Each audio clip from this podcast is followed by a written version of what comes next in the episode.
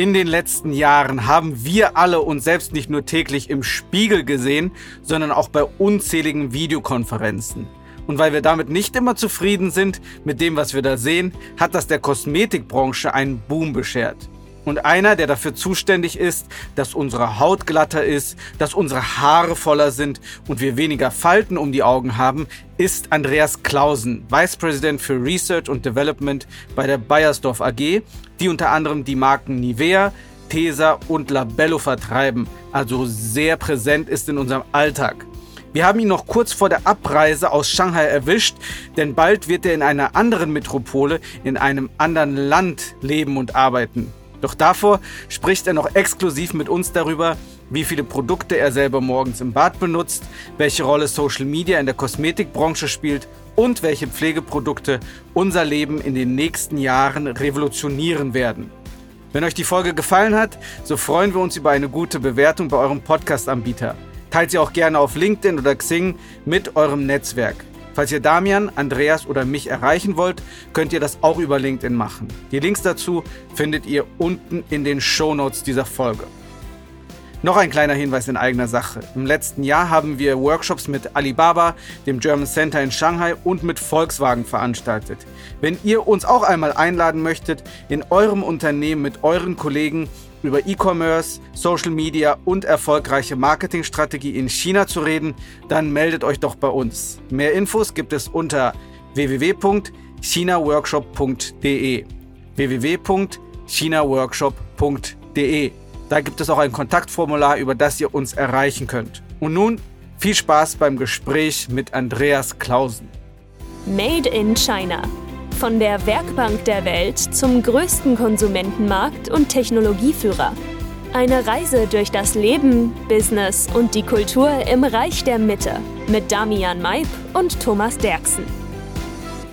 Damian und Andreas sitzen in dem Büro von Genuine, Damians Unternehmen in Shanghai und ich bin aus Deutschland dazu geschaltet. Und wie immer beginnen wir mit unserer liebsten Beschäftigung, nämlich mit einem Spiel. Das berühmt-berüchtigte AB-Spiel. Damian, lasst die Spiele beginnen. Wir fangen an mit unserem AB-Spiel und dann gehen wir zu den Podcast-Fragen über.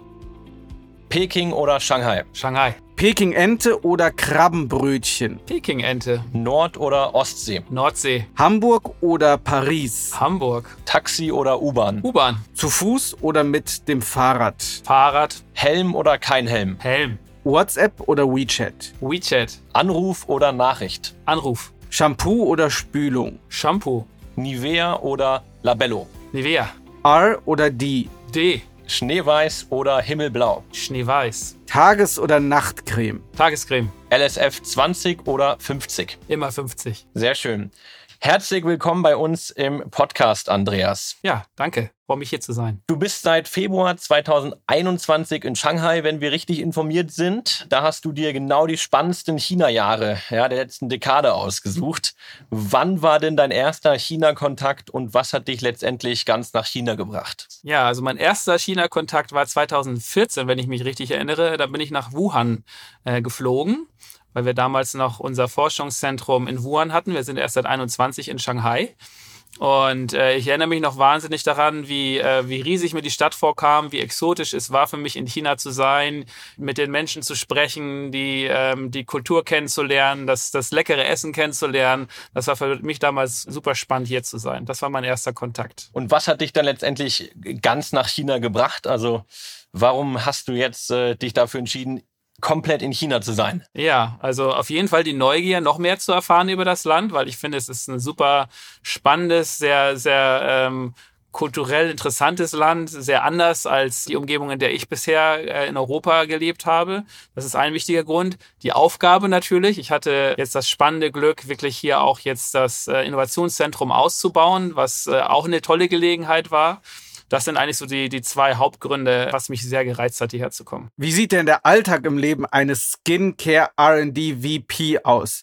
Wie viel Zeit verbringst du morgens im Bad und wie viele Pflegeprodukte benutzt du, um in den Tag zu starten? Ja, ich verbringe wahrscheinlich mehr Zeit als der Durchschnittsmann, das steht schon mal fest. Ich glaube, ich äh, habe zu viele Produkte, die ich immer noch ausprobiere, weil es bei uns auch üblich ist, dass die Produkte, die irgendwann in den Markt kommen, auch von uns selber auch getestet werden. Also habe ich immer eine volle Batterie. Die dauert natürlich am Morgen, also ich brauche schon ein bisschen länger als der Durchschnittsmann. Und ich benutze vielleicht ein paar Pflegeprodukte mehr fürs Gesicht als der Durchschnittsmann und vielleicht auch mal eine Bodylotion im Winter, was ich weiß nicht gerne Männer benutzen, weil es zu lange dauert, sie einziehen zu lassen. Also ich habe schon so ein paar Routinen mehr als jemand, der ähm, nicht aus der Industrie kommt. ja, hätten wir auch so erwartet und angenommen. Sehr schön. Dir liegen auch mentale Gesundheit und persönliche Weiterbildung sehr am Herzen. In China werden diese Felder oft etwas mehr vernachlässigt als in Deutschland. Wie hast du das in deinem chinesischen Team und Berufsleben erlebt? Ja, für mich ist das das große Thema Achtsamkeit, mit dem ich mich viele Jahre beschäftige und das ich versuche auch beruflich zu nutzen und auch äh, in meine Arbeit zu integrieren. in China ist es nicht anders als im Rest der Welt, äh, denn der Grund, weshalb Achtsamkeit so, so wahnsinnig wichtig geworden ist, ist der Druck und der Stress, in dem wir ja alle heutzutage leben. Also die Vermischung von Arbeit und Privatleben ist ähm, sehr, sehr stark und ich glaube, wenn man hier auch durch die Räume gehen würde, würde es eine Menge Leute geben, die sagen, äh, sie fühlen sich gestresst. Und äh, da setzt Achtsamkeit an, weil äh, den Stress, den, den kann, macht man sich meistens innerlich, aber man kann lernen ähm, mit Techniken und aber auch äh, Herangehensweisen, äh, dem besser Herr werden zu können. Und das habe ich in China genauso erlebt, zwar vielleicht nicht ganz so offen formuliert, wie das zum Beispiel in Hamburg war, als ich dort Achtsamkeitstrainings gemacht habe, aber in Einzelgesprächen haben die Leute natürlich auch hier ähm, sehr stark zugeben, dass sie sich teilweise überfordert fühlen, dass es für sie einfach zu viel ist.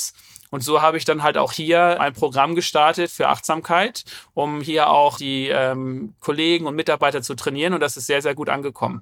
Also ich hoffe, dass da ein bisschen was auch bleibt, dass diese Achtsamkeit in die Philosophie, wie wir arbeiten und wie jeder ins Leben herangeht, da bleibt. Das wäre schön, wenn das ein kleines Mini-Vermächtnis wäre. Hast du ein persönliches Learning aus deiner langen Karriere und dem Self-Development, das du mit unseren Hörerinnen und Hörern teilen möchtest. Wie viel Zeit habe ich? Nein, also. Lass dir Zeit. Nein, das, ich will jetzt nicht episch ausholen.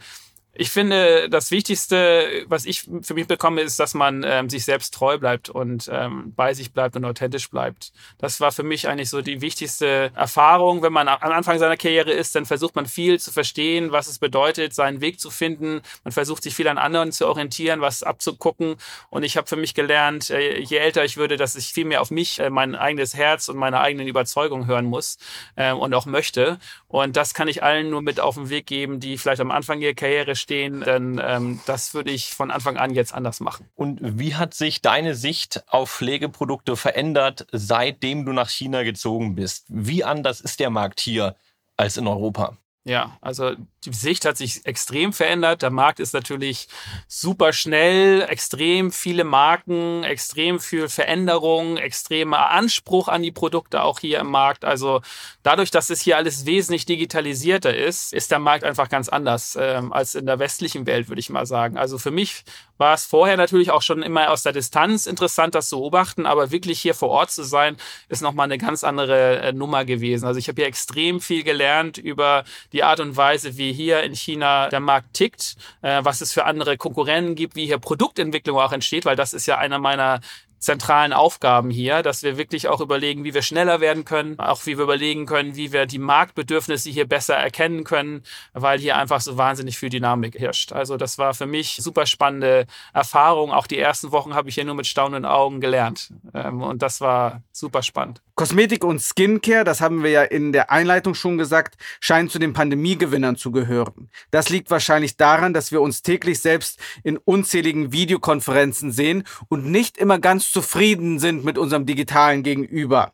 Wie waren denn die Geschäfte der Kosmetikbranche in den letzten drei Jahren? Ja, da kann ich natürlich jetzt nicht in volle Details gehen, aber grundsätzlich ist es schon so, dass es eine Achterbahnfahrt für viele Firmen war, weil natürlich auch äh, es verschiedene Covid-Wellen gab, die das Geschäft extrem beeinflusst haben. Wir sind im Konsumgütergeschäft, das heißt, unsere Produkte müssen irgendwo auch erstanden werden. Und äh, ob man nun im Offline- oder Online-Geschäft war, hatte es riesen Einfluss. Also wirklich waren es verschiedene Wellen, auch hier in China als Beispiel. Ne, als der Lockdown hier in Shanghai war, hat das natürlich alle zu spüren gekriegt. Und da waren die Zahlen natürlich nicht gut. Aber im Großen und Ganzen entwickelt sich das Geschäft gut glaube, das kann man für die gesamte Industrie sagen, auch für internationale Konzerne wie Bayersdorf. Aber im Prinzip war es schon eine, eine echte Bergab- und Auftalfahrt. Aber die, der Trend ist der richtige. Und auch um das zu beantworten, was in Covid-Zeiten ähm, der Gewinner ist, es ist äh, interessanterweise immer so, dass in Krisenzeiten die Leute mehr zu Kosmetikprodukten greifen. Das ist scheinbar eine der letzten Bastionen ähm, der, der kleinen Freuden, sich was zu gönnen. Und deswegen ist es gar nicht jetzt in Covid-Zeiten eine Überraschung gewesen, dass insgesamt die Industrie ganz gut dargestanden hat, trotz der, des Auf und Abs. Ähm, auch in vorherigen Krisen ist die Kosmetikindustrie eigentlich immer ganz gut damit gefahren. Und wie verteilt sich denn im Kosmetikgeschäft das äh, Online- und Offline-Verhältnis in China? Man sollte ja meinen, dass gerade Pflegeprodukte auch sehr stark im E-Commerce sind. Ja, und natürlich ähm, ist E-Commerce hier das große Thema und ähm, die Marktanteile steigen natürlich jedes Jahr weiterhin. Es gibt auch äh, viele lokale Firmen, kleine Firmen, die nur 100 Prozent ähm, ähm, online arbeiten und gar nicht mehr offline investieren.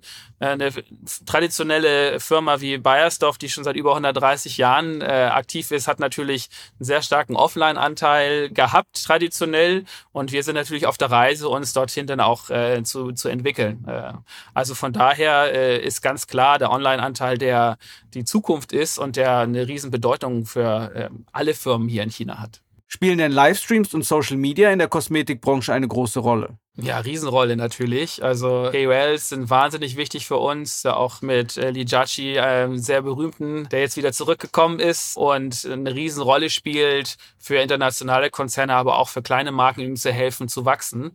Aber auch die Firmen selber investieren mehr und mehr in Livestreams. Wir zum Beispiel als Forscher und Entwickler äh, machen auch mehr und mehr, um unsere Produkte zu erklären. Das ähm, ist auch eine neue Disziplin. Wir sind nicht so medienerfahren, dass wir da jetzt alles so aus dem Ärmel schütteln können, aber haben auch mittlerweile Verantwortlichkeiten geschaffen und Leute rekrutiert, die da mehr Erfahrung haben, um auch wirklich in Richtung Livestreaming und Kommunikation unserer Produkte als Firma selber etwas zu leisten. Heißt es, dass man dich als Andreas oder einige deiner vielleicht äh, Teamkollegen auch mal in Livestreams äh, sehen kann, in Bayersdorf Livestreams auf Douyin, TikTok oder Timol? Mit Sicherheit. Wenn ihr heute schon sucht, würdet ihr was finden. Von mir nicht so viel. Bin nicht so der mediale ähm, Freund, da jetzt ganz viel zu investieren, aber ich habe auch schon was gemacht. Aber natürlich sollten vor allen Dingen die Leute, die die Produkte entwickelt haben, jeden Tag ähm, damit gearbeitet haben, die Produkte vorstellen, denn sie kennen sie am allerbesten. Und ähm, da sind wir auch mittlerweile aktiv. Alles klar, ja, sehr, ein sehr innovativer Ansatz, den man in China ja wahrscheinlich auch braucht mit der lokalen äh, Konkurrenz. Absolut. Und China ist nun ein riesiger Konsumgütermarkt, äh, ja, einer der größten der Welt, wenn nicht der größte in vielen äh, Industrien und Bereichen. Aber wie schaust du auch auf andere Märkte, vor allem nach Südostasien, wo ja mehr und mehr der Blick hingeht, nicht nur als Absatzmarkt, natürlich auch als Produzentenmarkt für viele Unternehmen, aber durchaus ist der Markt wichtiger geworden in den letzten Jahren als davor.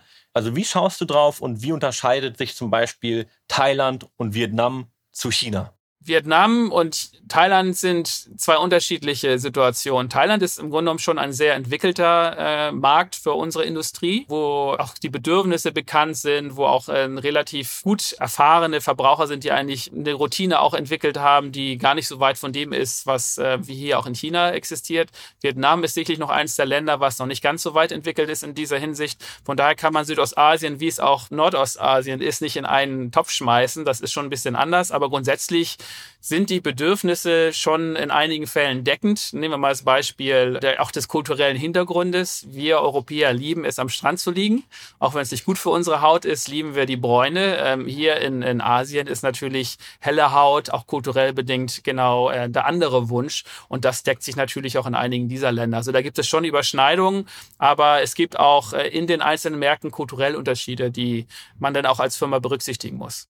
Also kann man sich vorstellen oder ist das vielleicht teilweise heute schon so, dass R&D-Center in China für den kompletten asiatischen Markt inklusive Südostasien produziert? Also wir sehen ja heute zum Beispiel oft, dass Regional Headquarters operativ in Singapur sitzen und dann Südostasien und auch China betreiben. Dabei wundert man sich, äh, China ist ja eigentlich ein Markt für sich. Ja, von der Kultur, von den Konsumenten, auch von der Größe alleine. Wird es so sein, dass China in der Zukunft AND-mäßig auch den Ton angibt und den Trend setzt in Richtung Südostasien? Was meinst du als AND-Experte? Ja, auf jeden Fall wird China mit Trend setzen. Ich glaube nicht, dass China allein ist, weil es gibt auch noch zwei andere spannende Märkte hier in Nordostasien mit in Japan und in Korea und die haben in den letzten 10, 15 Jahren ja den Takt angegeben. Ich glaube, China hat da extrem aufgeholt und auch durch sein Geschäftsmodell und die Digitalisierung, glaube ich, ist es extrem interessant geworden in China, auch Kosmetikprodukte zu entwickeln und hier äh, vor Ort zu sein.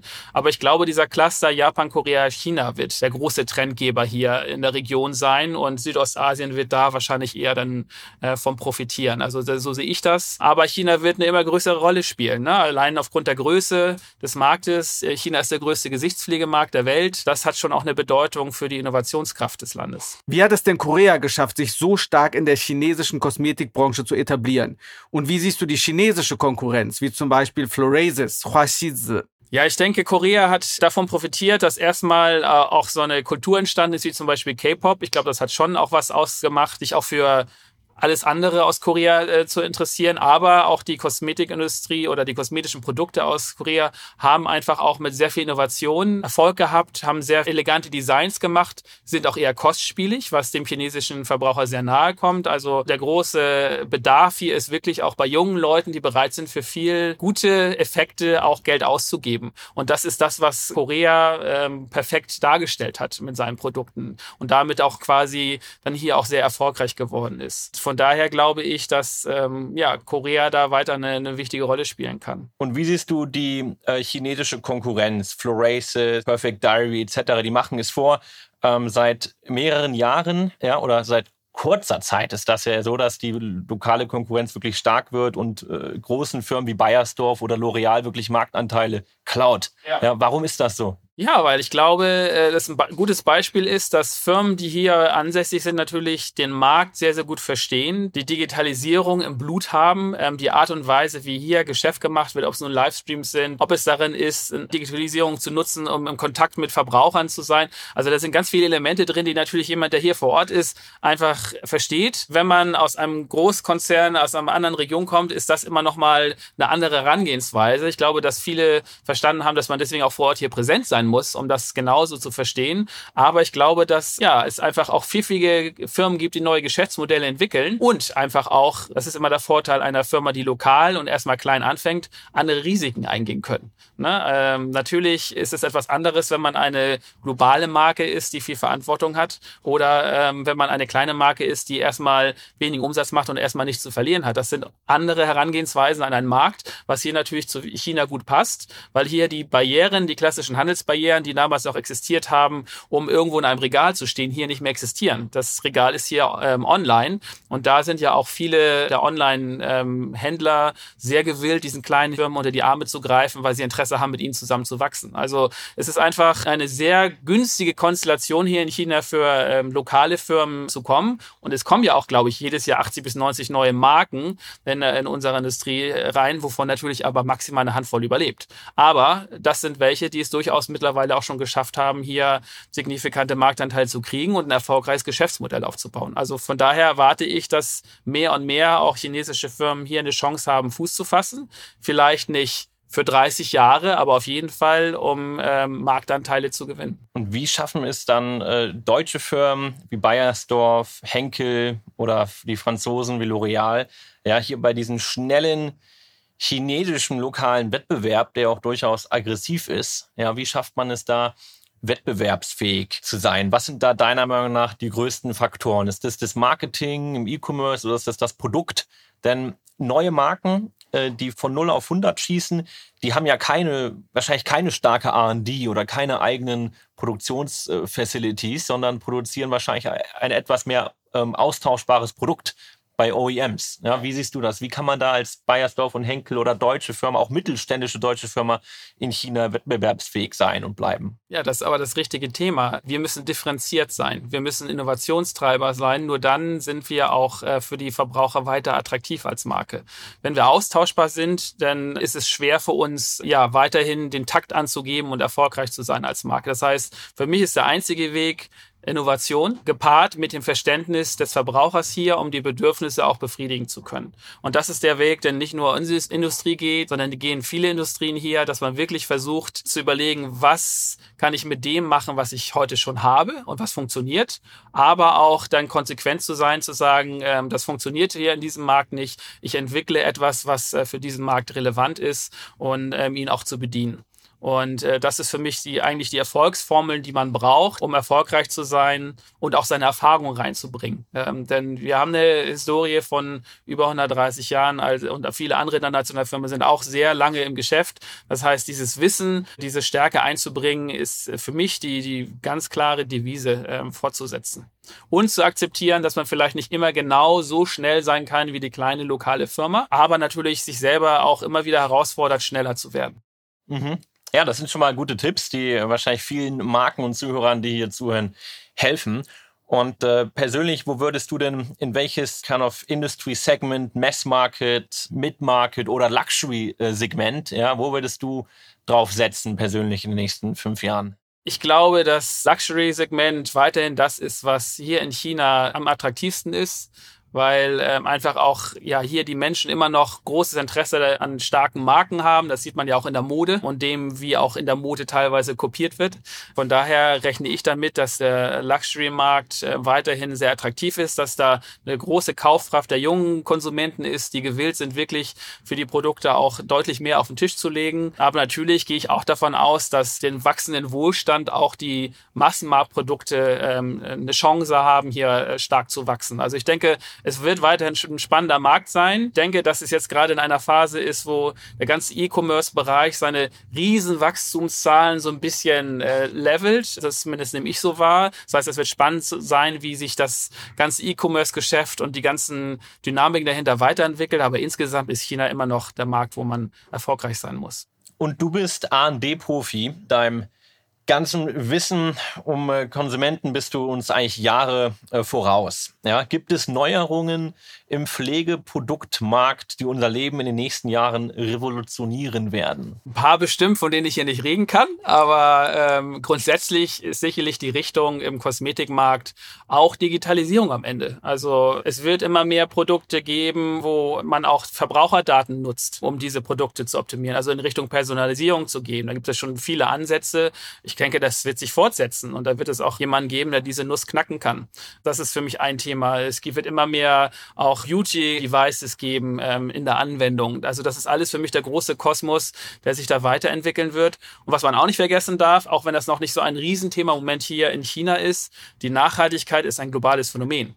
Die Klimakrise ist ein globales Phänomen und das beeinflusst unsere Industrie sehr, sehr nachhaltig. Also werden die Produkte und alles, was darum passiert, auch eine größere Rolle spielen, auch hier in Asien und in China. Nachhaltigkeit und Personalisierung. Ja, wie du sagst, Personalisierung ist, da sind die Chinesen vielleicht schon etwas weiter als mit Nachhaltigkeit. Welche Player meinst du denn werden da in der Zukunft hier in China gewinnen im Punkto Nachhaltigkeit und Personalisierung? Kann man das eher den westlichen Firmen zutrauen oder doch den lokalen Playern? Das ist eine gute Frage. Da können wir in fünf Jahren nochmal sprechen. Ich rechne und hoffe natürlich auch als jemand, der in einer westlichen Firma arbeitet, äh, dass der Westen seine Ambitionen und die Aktivitäten, die schon teilweise seit einigen Jahren laufen, hier auch gewinnbringend einbringen kann. Ich glaube, dass das eine Riesenchance ist für Unternehmen aus dem Westen. Aber ich rechne damit, dass wenn es relevant wird, wie immer, die chinesischen Unternehmen schnell äh, und flexibel sein werden und versuchen äh, aufzuholen. Was aber bei Nachhaltigkeit Nachhaltigkeit nicht immer so einfach ist, wie es von außen aussieht, weil es wirklich sehr integrativ in viele Abläufe und äh, auch gerade bei Produkten in viele Aktivitäten einbringt. Also das ist nicht von heute auf morgen gedreht. Das könnte tatsächlich auch ein Wettbewerbsvorteil für viele westliche Firmen sein. Du hast auf LinkedIn bereits angekündigt, deswegen verraten wir auch kein Geheimnis, dass du dich nach 25 Jahren nach der Silberhochzeit von der Bayersdorf-Familie verabschieden wirst. Darfst du uns denn bereits etwas über deinen Fünfjahresplan verraten? Ich mache keine Fünfjahrespläne mehr, das habe ich hier in China gelernt und auch in Covid-Zeiten. So lange schaue ich nicht voraus. Natürlich habe ich ein paar Ideen, aber planen tue ich da nicht. Ja, ich kann so viel verraten, dass es in eine andere interessante Metropole geht, aber nach Europa zurück. Sehr schön. Ja, dabei wünschen wir dir äh, sehr viel Erfolg. Andrea, schön, dass du hier warst bei uns heute im Podcast und äh, vielen Dank. Ich danke auch.